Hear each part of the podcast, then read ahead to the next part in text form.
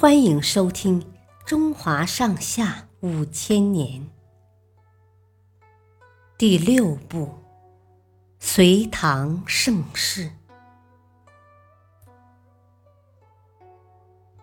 蒿杆当剑使主将。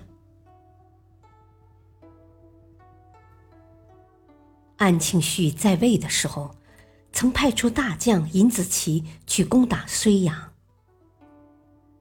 睢阳的守将叫徐远，他知道张巡善于打仗，又近在咫尺，于是就找来了这位朋友帮忙。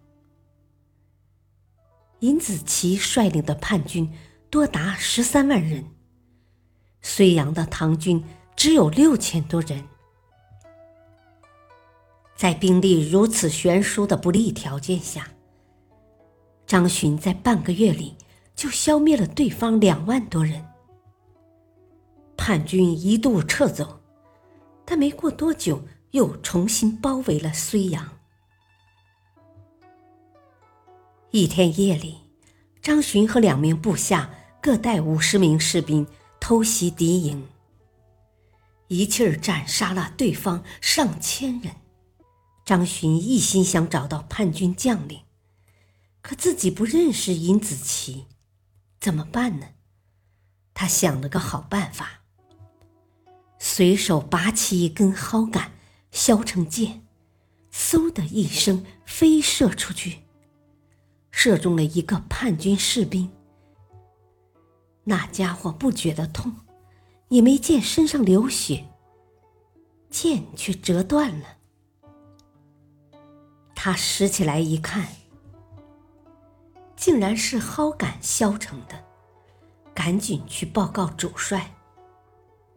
尹子奇一见这剑，断定城里唐军的剑已经用完了，正要表扬那个士兵，嗖，一支利箭直直射入了他的左眼。原来这是张巡的计策。他先用一支蒿杆当箭，识出了敌军主帅，然后命令神箭手南霁云射出一箭，正中目标。